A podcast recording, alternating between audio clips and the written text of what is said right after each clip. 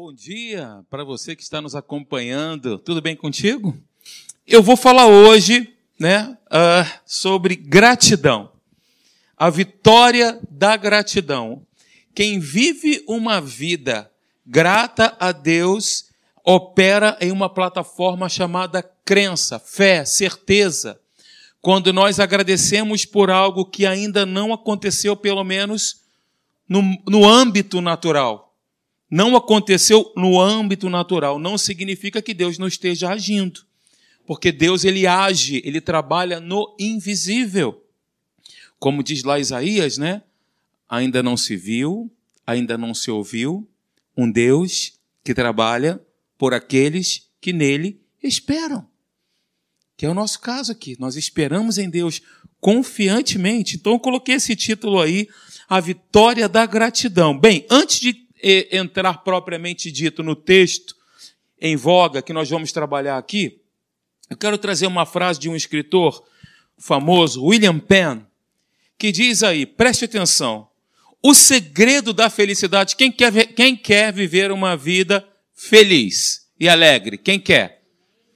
Ótimo, olha o segredo aí, a prescrição, isso é interessante.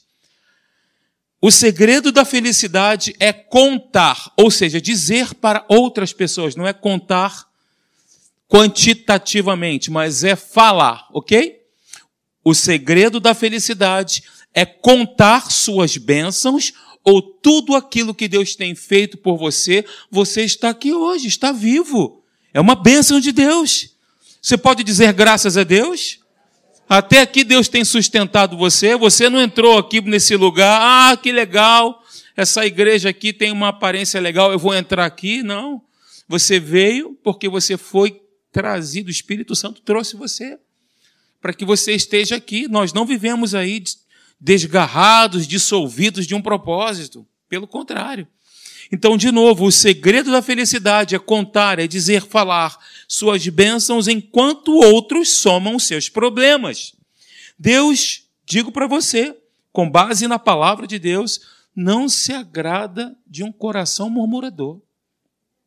Uma pessoa que enxerga somente o lado cinza da vida, que está sempre reclamando de tudo, de todos e de todas as situações.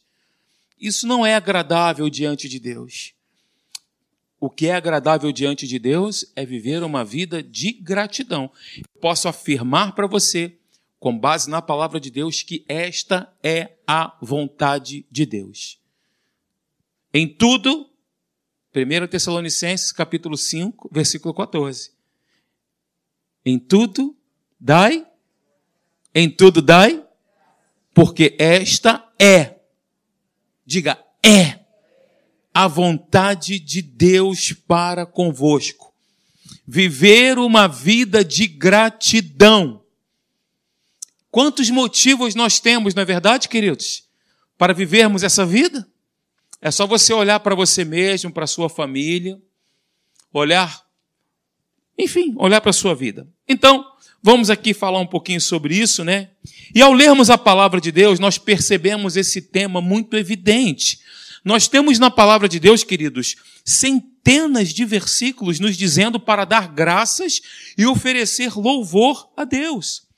Além da Bíblia, além da palavra de Deus, que é o nosso fundamento, que é o nosso norte, que é o nosso respaldo, além da Bíblia, nós encontraremos também muitos outros artigos científicos até, pesquisas, constatando os benefícios que existem em ser uma pessoa grata. Eu fui dar uma gugada lá, eu entrei na internet e coloquei benefícios de ser uma pessoa grata. Eu achei alguns estudos, inclusive, falando, estudos do, do âmbito natural, né, de cientistas naturais, falando que previne até a depressão. Estudos já comprovando isso. Porém, como eu disse para vocês, né, nós já temos a prescrição aqui do médico dos médicos, né? E nós vemos na palavra que sendo a vontade de Deus é aquilo que Deus tem de melhor para nós. Ora, se a gratidão é a vontade de Deus, se eu pratico, com certeza eu vou colher tudo aquilo que Deus tem colocado como benefício para a minha vida. Você está comigo nessa? Maravilha. Sabe-se então, queridos, que pessoas gratas olha só o que os estudos dizem.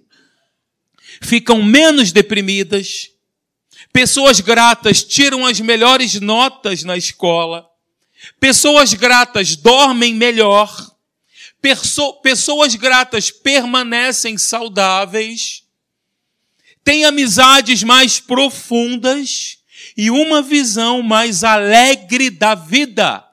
Basicamente, a gratidão faz bem. Tudo isso que eu tirei para você aqui, eu extraí desses estudos. Mas nenhum deles aqui vai substituir o que a Bíblia já nos mostra, né? Estou só colocando um aditivo tá bom? Só para a gente ter uma amplitude ainda um pouco maior. E aí o texto que eu separei para vocês, deixa eu ver se eu botei, botei aí, ó. 1 Tessalonicenses capítulo 5, versículo 18, eu falei 14 anteriormente, mas é 18, né? Na nova versão internacional, deem graças em todas as circunstâncias. Nos momentos bons e nos momentos desafiadores. Não é isso que a Bíblia diz? Todas as circunstâncias é um processo do começo ao fim. Você entende essa intercessão? É do começo ao fim. Em todas as coisas que envolvem a nossa vida. Por quê? Porque essa é a vontade de Deus. Simplesmente. E como nós lemos também em Romanos, a vontade boa, perfeita e agradável de Deus é para que nós experimentemos no nosso dia a dia, com as pessoas que estão conosco, à nossa volta. Ok? Queridos, nós devemos servir ao Senhor. Preste atenção nesse joguinho de palavras e você vai entender. Nós devemos servir ao Senhor que deu sua vida pelos servos, é o nosso caso. Ele deu a sua vida pelos servos. Ao Senhor que serve a seus servos e lava os pés também dos seus servos. Nós vemos isso na Bíblia. Jesus fez isso com os discípulos, né? Que se fez servo, ele se fez servo e o menor de todos os servos para dar sua vida por nós, servos dele. Ok? Então, queridos, olha, nós devemos servir a Cristo, não com a mentalidade de escravos, pelo contrário, apenas com o senso de dever de obrigação, mas, sobretudo, com profunda gratidão e amor por tudo o que Deus tem feito na nossa vida, por tudo que Ele ainda vai fazer, ou seja, aliás, passado, presente e futuro, por tudo o que Ele fez, diga comigo, por tudo que Ele fez, por tudo que Ele faz e por tudo que Ele fará. Servi-lo com profunda gratidão. Agora vem comigo, se um servo no âmbito natural, um servo comum, ele é fiel em obedecer às ordens de seu senhor, que não o recompensa nem o agradece, não é comum isso. Quanto mais nós, os discípulos de Cristo, devemos servi-lo de forma amorosa, e ele, diante disso, nos promete recompensa abundante. O nosso Senhor, nós somos os seus servos, ele é o nosso Senhor.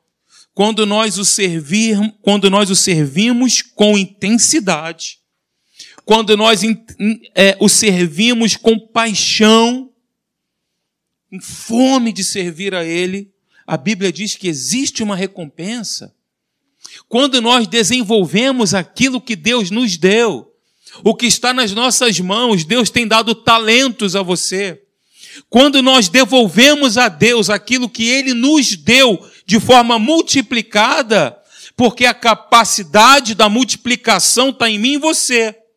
Deus ele tem dado a nós uma semente. Agora eu preciso desta semente e deste talento multiplicar. É aquilo que Deus tem me dado e a capacidade para que eu possa desenvolver aquilo que é dele. Ou seja, somos mordomos de tudo que ele tem nos dado.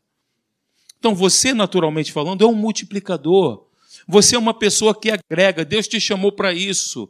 Deus te chamou para agregar, para somar, para servi-lo com intensidade, com paixão, para que outras pessoas, através de você, também sejam alcançadas por esse amor, por essa graça, por essa benevolência e seja transformada por Deus.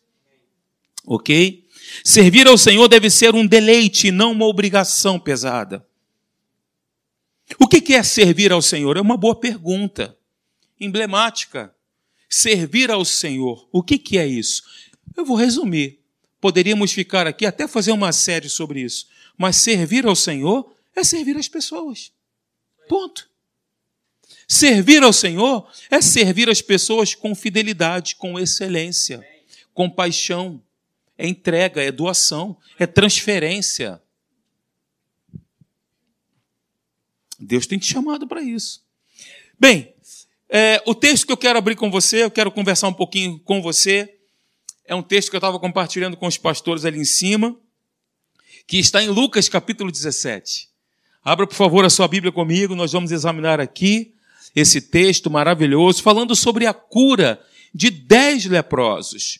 Vamos contextualizar para você entender um pouco a, a situação ali naquele momento com aquelas pessoas, né, que foram acometidas dessa doença extremamente grave na época e incurável.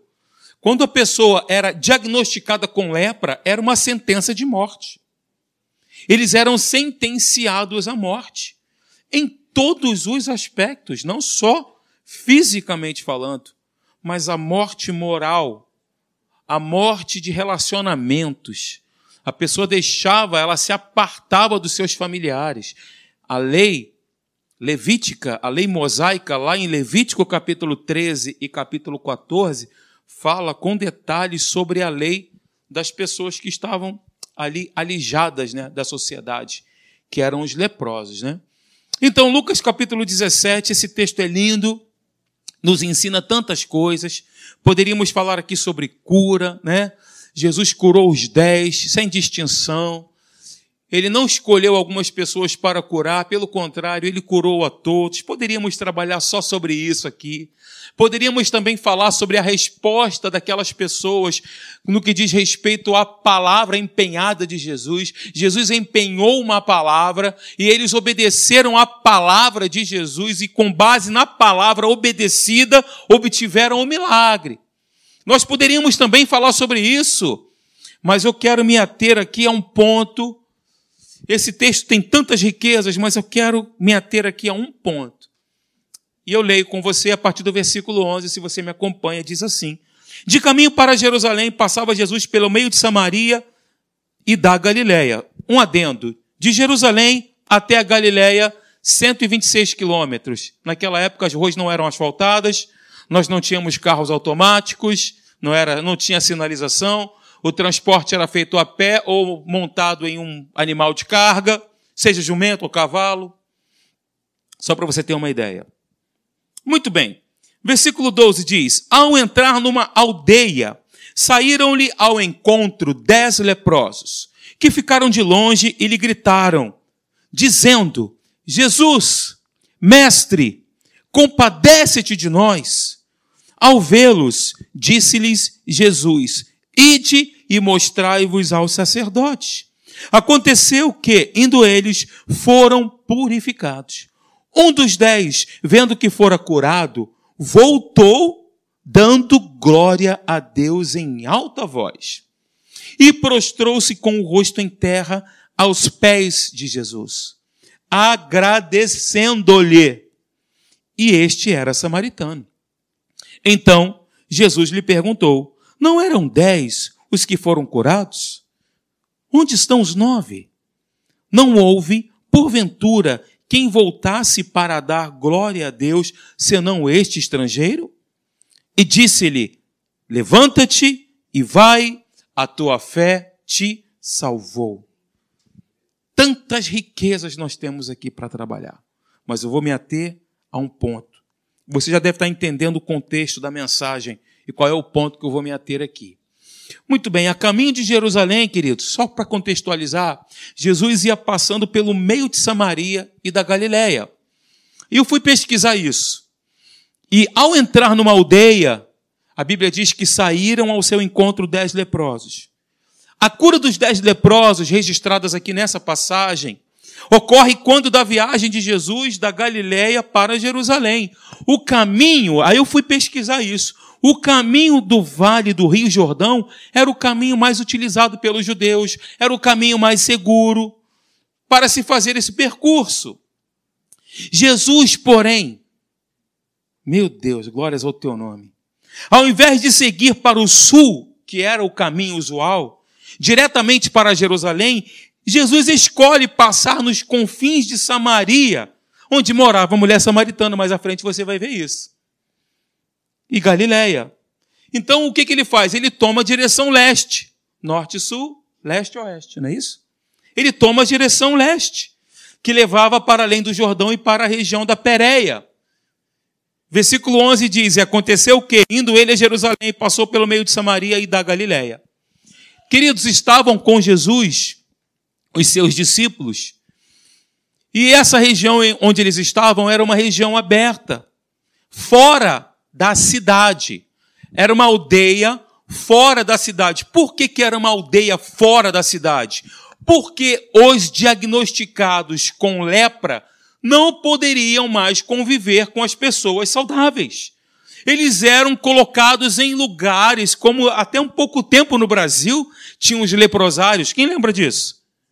Está nos livros de história, mas até pouco tempo. Lugar das pessoas que não tinham, claro, ali não tinha cura, eram depósitos de seres humanos. Depósito de gente.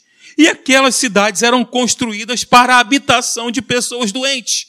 Pensa comigo o ambiente mórbido daquela aldeia.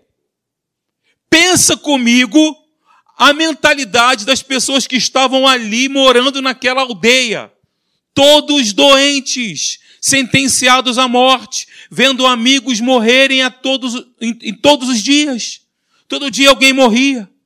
A pessoa ela estava viva, porém dissolvendo a sua própria carne. Gente, não tem situação pior. Que diagnóstico.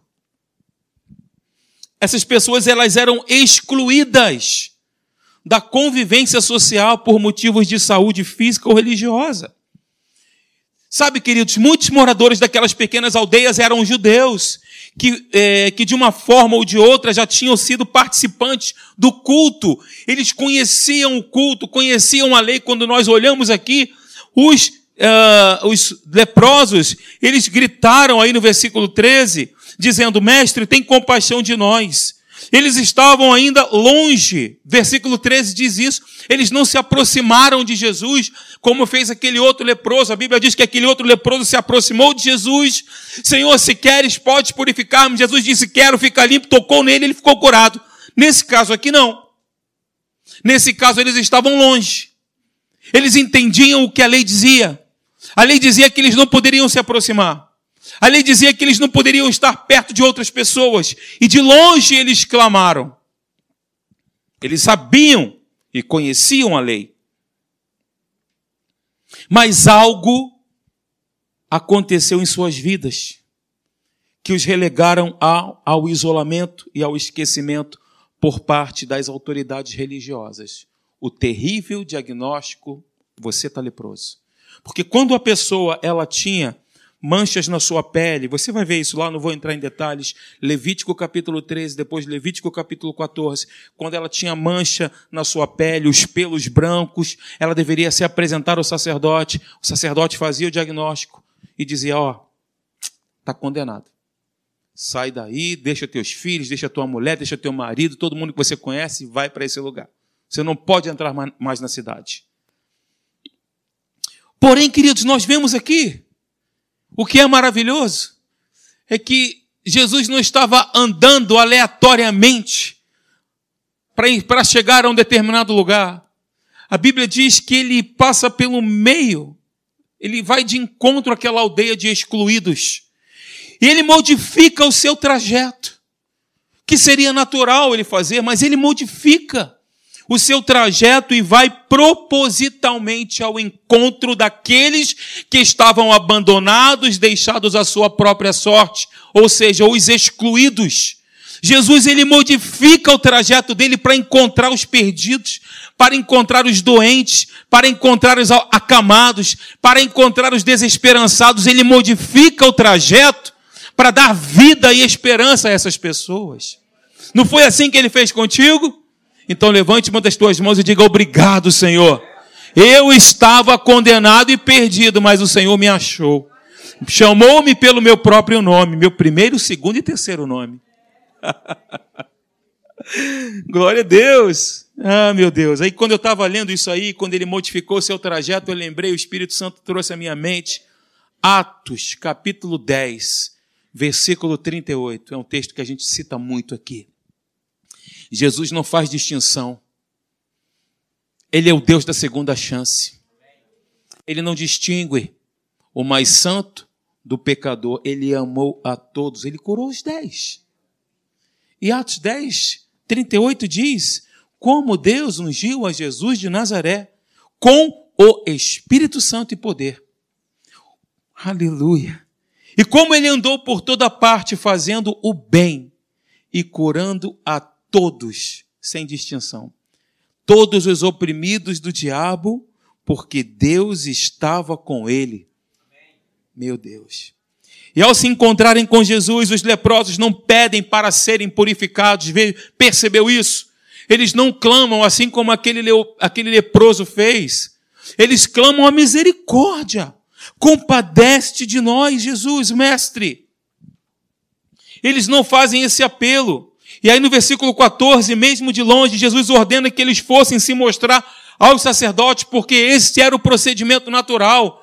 Ao verificar que estava curado, deveria novamente se apresentar ao sacerdote, para que o sacerdote chancelasse e dissesse: Você está curado, novamente conviva com os seus novamente vá para a sua casa, esteja com a sua família. Mas não era de uma hora para outra. Ainda tinha um processo ainda de remissão, de expiação. Era necessário fazer um sacrifício com aves, depois sete dias ali, depois um outro sacrifício com o animal. Só depois de, parece que 14 dias, se eu não me engano, era de fato chancelada a cura. Agora sim, volta para casa. Aí ele voltava dizendo: Estou voltando para. Não, misericórdia. Estava tão bom até aqui, pastor. Por que, que você foi me lembrar essa música? Oh, meu Deus. Gente, isso era uma ordem da lei para que leprosos, quando curados, pudessem voltar ao convívio social oficialmente. E só os sacerdotes podiam fazer isso. Eles eram as autoridades sanitárias, né? da época, inspetores de saúde, para, podiam diagnosticar a lepra ou declarar uma pessoa completamente curada dela. Jesus não tocou nele, como eu falei para você, não tocou neles. Apenas os enviou aos sacerdotes. Pediu para que eles fossem e fizessem aquilo que deveria ser feito. Jesus deu uma palavra, Jesus deu uma ordem. Diga comigo, ordem. Jesus deu uma ordem. Pergunto eu a você, seleto irmão, seleta irmã. Pergunto eu a você, se aqueles homens não tivessem obedecido, porque esse é o ponto, obediência. Se eles não tivessem obedecido uma ordem simples de Jesus, aquilo que era natural ser feito, vocês, deve, vocês devem ir ao sacerdote, apresentem-se a ele. Jesus não falou em nenhum momento, sejam curados agora. Jesus não falou isso, Jesus simplesmente, apenas, simplesmente deu uma ordem, eles obedeceram, foram e no caminho verificaram: nossa, estamos curados. Eles obedeceram, queridos. Por trás de uma ordem divina há um milagre esperando. Isso veio agora no meu coração por trás de uma ordem divina, diga comigo, por trás de uma ordem divina, tem um milagre esperando. Tem um milagre esperando por trás de uma ordem, por trás de uma obediência, meus irmãos. É isso que nós vemos aqui. Obedeça simplesmente a Deus. Apenas e simplesmente é crer. E ponto. Não preciso fazer mais nada, eu creio. E pronto. Enquanto os homens caminhavam, o poder da cura de Jesus lhes restaurou a saúde e eles ficaram limpos. No versículo 15 aí diz: Dos dez leprosos, apenas um voltou, dando glória a Deus em voz alta. Nesse a cura despertou acordes, acordes de gratidão. Naquele leproso que voltou, aliás, ex-leproso, né? Vamos tratá-lo assim. Naquele ex-leproso que voltou, ele voltou dando glória a Deus E não foi de qualquer maneira. Ele voltou dando glória a Deus em voz alta para que todo mundo ouvisse, para que todas as pessoas percebessem aquilo que Deus fez por ele. Uma doença até então incurável. Eu estava falando com os pastores. Antes disso, não há relato bíblico de cura da lepra, somente Ciro, somente na mão Ciro, somente. Não, eu não tenho como taxar aqui que foi o primeiro milagre. Não tenho, porque a Bíblia não mostra, pelo menos não existe relato. Mas ele ficou tão maravilhado, dando glória a Deus, e em voz alta ele voltou para agradecer a Deus. Queridos, quando nós agradecemos a Deus, nós estamos dando glória a Ele. Quando você vive uma vida de gratidão, você está glorificando a Deus. E quando você glorifica a Deus, não faça de qualquer maneira, faça de forma que outras pessoas entendam aquilo que Deus fez por você e sejam impactadas também pelo milagre que aquela pessoa recebeu. Eu não estou falando para você andar na rua, glória a Deus! Ei, glória a Deus! Não estou falando isso não. Se bem que não tem nada de errado, né? Quando o Flamengo mete gol, como é que a gente faz, pastor? Lá em casa, você lembra que quase quebrou minha porta? Pastor Marcelo queria abrir minha porta de blindex, não abria por nada. Na Libertadores da América, a seleção foi campeã, né, pastor? A seleção foi campeã, ele abriu, eu não conseguia nem respirar, ele gritava. Mas foi um momento de efusão, né? Você lembra disso, né? E a gente gritava: Gol! Uá! É. Você não viu, pastor Marcelo? Se eu estou fazendo assim, multiplica por cinco. Aliás, bota o cubo isso aí. É melhor. Você lembra quando o Brasil foi campeão?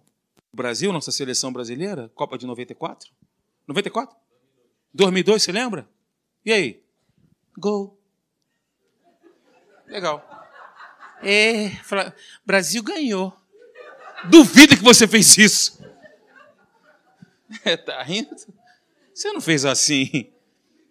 Você é crente, você é fervoroso de espírito.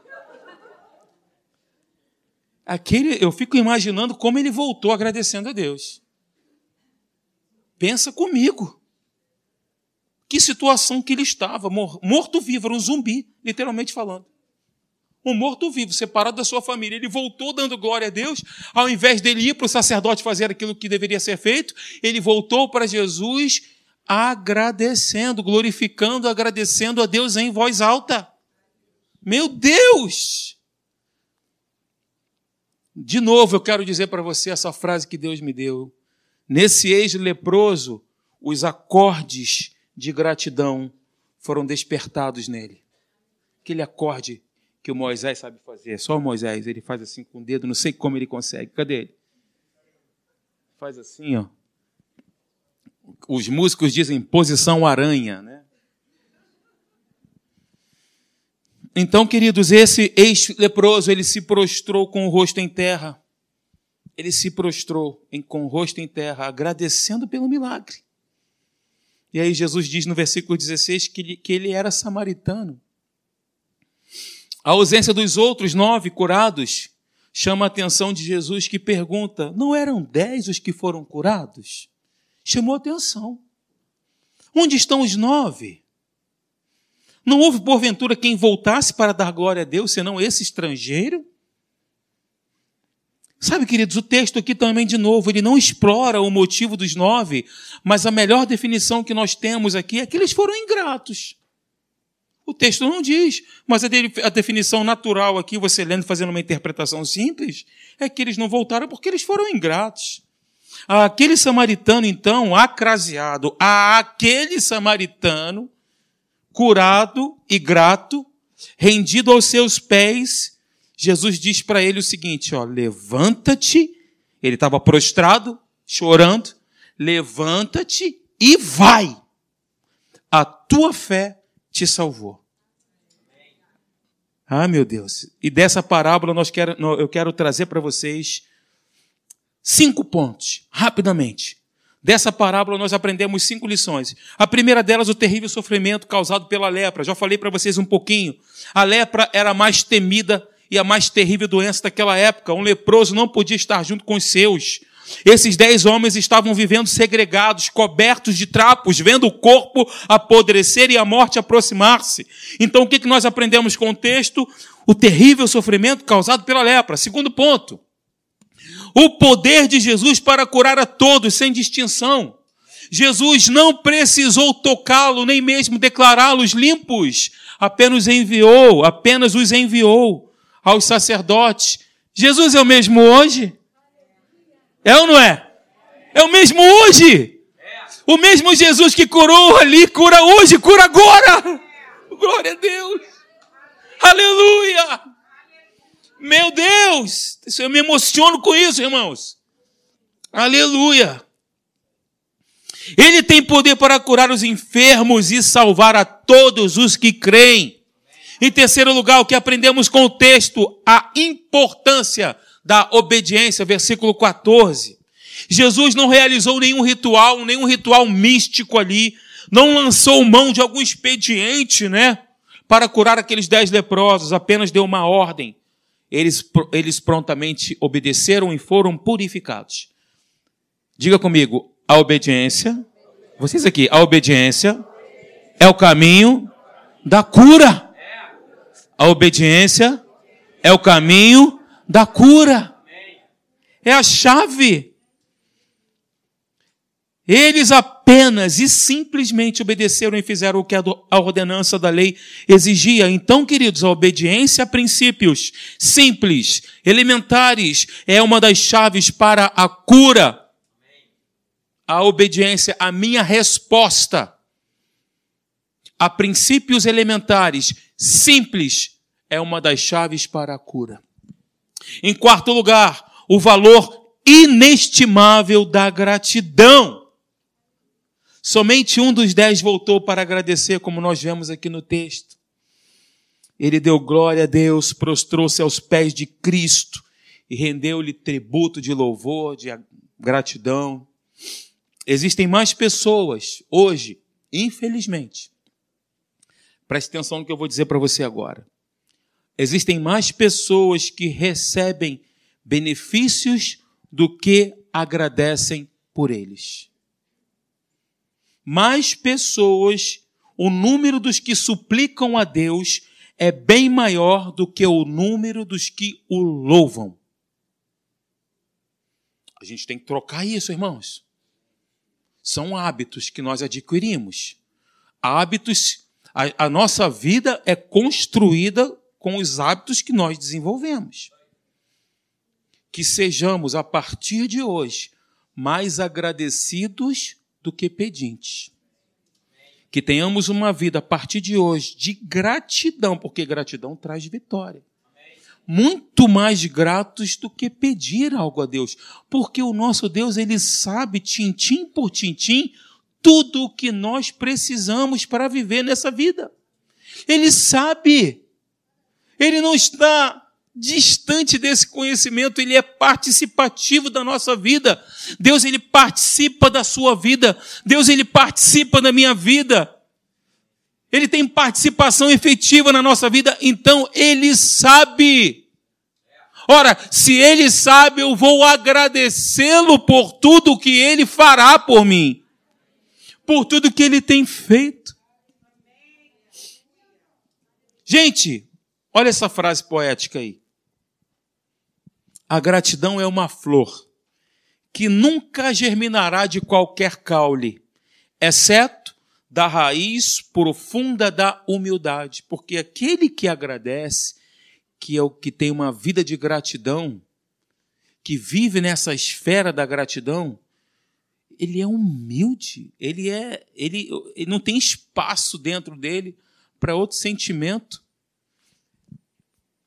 Nove dos dez leprosos, após conseguirem o que queriam, não apresentaram um coração grato a Cristo, mas um deles fez aquilo que Deus espera de nós. O que, é que ele fez? Qual foi a atitude? Prostrou-se com o rosto em terra. Versículo 16, no, no, versículo 16 não diz isso? E prostrou-se com o rosto em terra aos pés de Jesus, agradecendo-lhe. E este era samaritano. Então a gratidão é um reconhecimento que Deus espera de nós. Então vem aqui, vem aqui comigo na tela. Ó. Um coração grato é um coração que expulsou todo o orgulho de dentro de si. E ele escolheu, porque é uma escolha ser grato. Ele escolheu reconhecer a grandeza de Deus, da sua ação e dos propósitos dele, porque todas as coisas cooperam para o bem daqueles que amam a Deus e que são chamados segundo o seu propósito.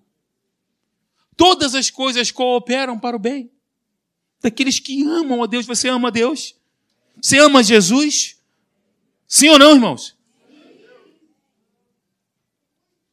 É uma escolha esse reconhecimento. Eu pergunto para você, não precisa responder. Hoje, quando acordou, foi grato a Deus pelo que ele fez, que ele faz na sua vida? Abriu seus olhos e disse: Ah, Senhor, obrigado, mais um dia. Ah, Senhor, obrigado, vou na tua casa hoje te louvar. Ah, Senhor, obrigado pela segunda-feira, Pai.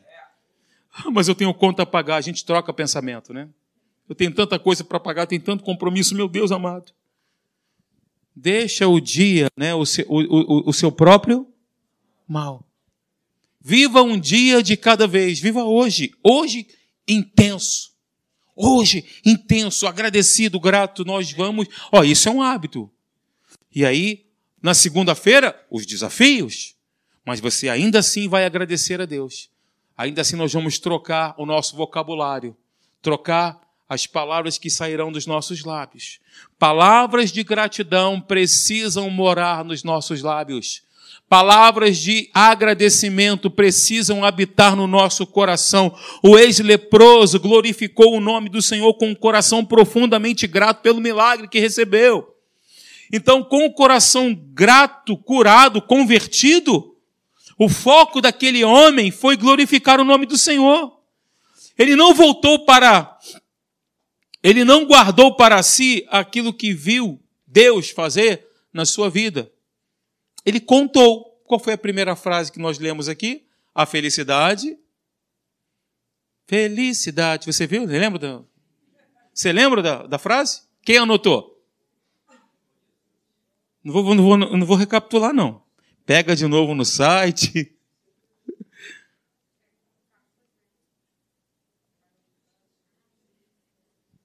O segredo da felicidade é você adquirir esse hábito de contar, de falar. Todos precisam saber da grandeza de Deus, da grandeza da misericórdia de Deus. E da forma que ele podia, com a sua voz, com o seu coração convertido, ele glorificou o nome do Senhor. Ele foi uma testemunha viva que milagres acontecem todos os dias. O ex-leproso reconheceu o Senhor Jesus. Muitos receberam grandes bênçãos do Senhor Jesus em suas vidas, mas poucos o honraram com a sua vida. É totalmente diferente.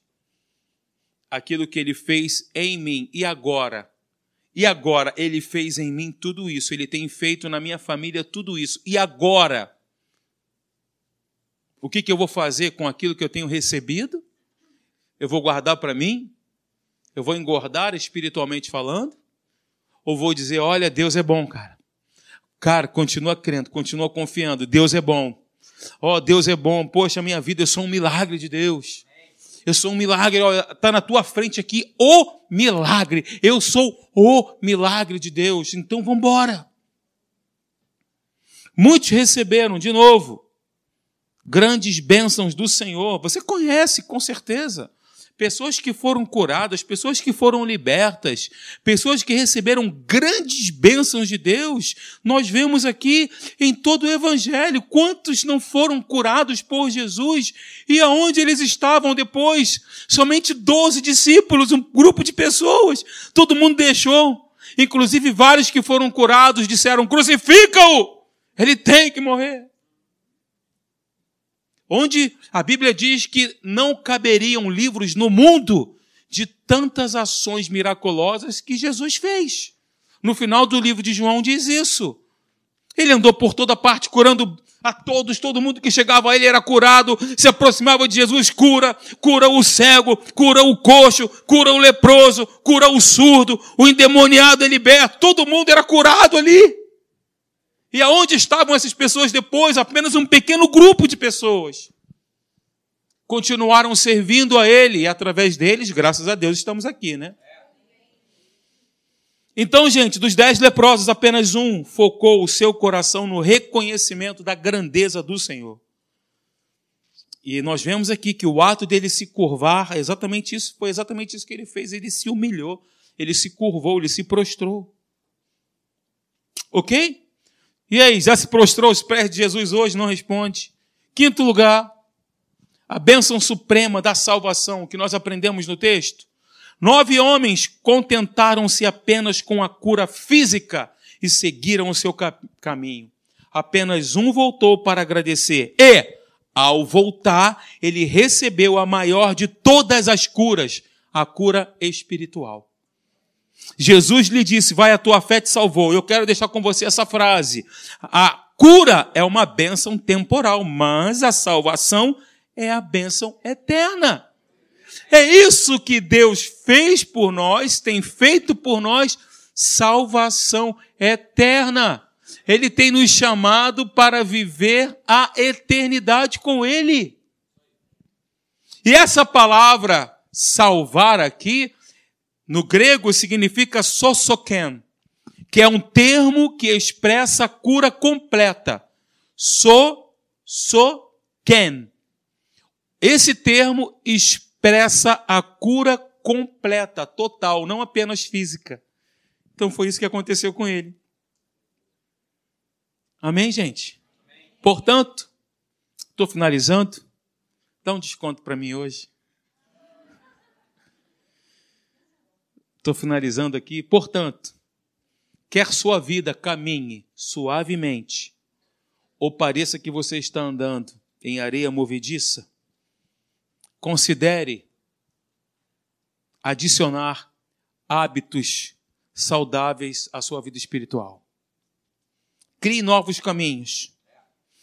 Tem uma neurocientista, a doutora Caroline Leff. Ela é neurocientista, cognitiva e escritora. Olha o que, ela diz. O que nós falamos sempre para vocês aqui na que Jesus nos ensina e a Bíblia também. Olha o que, ela diz. Ao pensar, quando nós exercemos isso, esse papel de pensar, você e eu, nós não nós mudamos a estrutura do nosso cérebro. Ao pensar, você muda a estrutura do seu cérebro. Isso não é fácil. Mas quando pensamos, nós começamos a modificar a estrutura cerebral. Os estudos dizem isso. Então, escolha criar esse hábito aqui, ó. Crie um hábito diário de você dizer, preste atenção, de você dizer ou escrever cinco coisas pelas quais você é grato. Se eu perguntasse você agora de supetão, fala para mim cinco coisas que você é grato. Com certeza teríamos dificuldade. Com certeza. De elencar cada uma delas.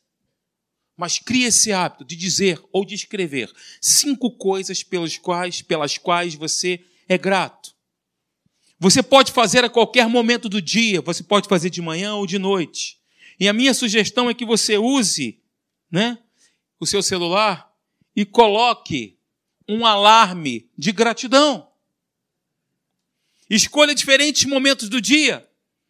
Quando o alarme desligar, Peça a Deus para trazer à sua mente as bênçãos e presentes na sua vida e agradeça a Ele por isso.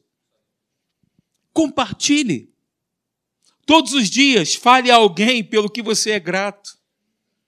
Pode repetir: olha, sou tão grato a Deus pela minha vida. Sou tão grato a Deus pela sua vida, Pastor Marcelo, Pastor Leandro, Ricardo, Luciana, minha esposa maravilhosa, Jorginho, Luciano, sou grato a Deus pela vida de vocês. Eu sou grato a Deus pelas famílias dessa igreja, todos vocês. Nós somos gratos a Deus. Fale a alguém, talvez seja pela amizade de vocês, ao nascer do sol, por exemplo. Está chovendo, glória a Deus. Não é verdade? um momento poderoso com Deus ou uma bênção inesperada que você recebeu. Falar torna tudo mais real. Quando nós falamos, nós chamamos a existência, queridos. Olha a receita bíblica aí. É essencial que tornemos nossa gratidão um hábito. Então, quando as tempestades da vida, porque elas vêm mesmo, quando as tempestades da vida vierem sobre nós, nós saberemos navegar nestas águas turbulentas, porque quem é grato, ele se humilha e ele tem a certeza absoluta que Deus está com ele nos momentos suaves da vida ou em águas turbulentas. Mas essa certeza, ela é irremovível do meu coração. Deus está comigo, por isso eu sou grato a Ele. Diga, Deus está comigo. Todos os momentos da minha vida. Ele não me deixou, Ele não me desamparou, eu não estou perdido. Ele é um Deus de segunda chance, mesmo quando eu erro, mesmo quando eu sou infiel. Deus, Ele continua sendo fiel. Então eu farei como aqueles, como aquele que voltou fez aquele ex-leproso fez. Ele voltou agradecendo a Deus, coração grato, rendido a Ele. Gente, confiar em Deus e ainda escolhermos ser gratos, mesmo quando não entendemos o que está acontecendo. É um outro hábito. Mesmo quando eu não, eu não entendo, mesmo quando eu não tenho explicação por que, que isso está acontecendo comigo, eu não sei mesmo quando não temos respostas, porque o que mais nós queremos é são respostas, o porquê disso, o porquê daquilo, por que eu estou passando por isso, não era para passar. Eu sou crente, a tua palavra diz que eu sou mais do que vencedor em Cristo, mas por que eu estou passando por isso, Senhor? Eu não entendo, mas eu vou confiar e vou agradecer, porque eu sei que Ele está comigo. Eu sei que Ele está comigo, eu sei porque sei. Eu sei porque sei que Ele está comigo, é a palavra que diz que Ele está comigo. Sabemos porque sabemos que Ele está conosco e o seu amor por nós é imutável. Não muda. Não muda quem Ele é.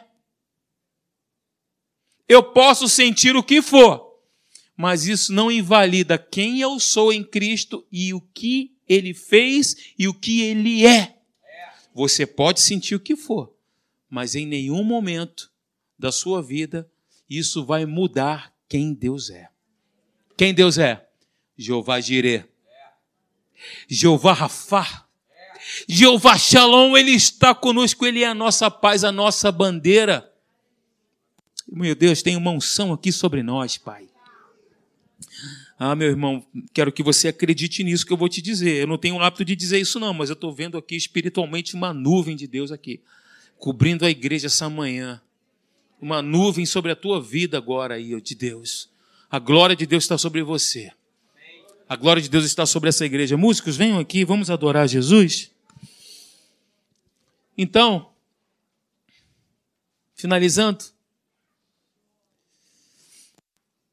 ao desenvolvermos o hábito da gratidão, nós não precisaremos mais pensar sobre isso, porque se tornará tão natural quanto respirar é desenvolvimento de um hábito. E ainda, eu e você, nós, escolhe, nós escolhemos o que pensamos. Então nós vamos permitir. Volta para mim, por favor. Tem um. Ah, sim, ok. Nós escolhemos o que pensamos. Então vamos permitir que pensamentos de gratidão encham nossas mentes.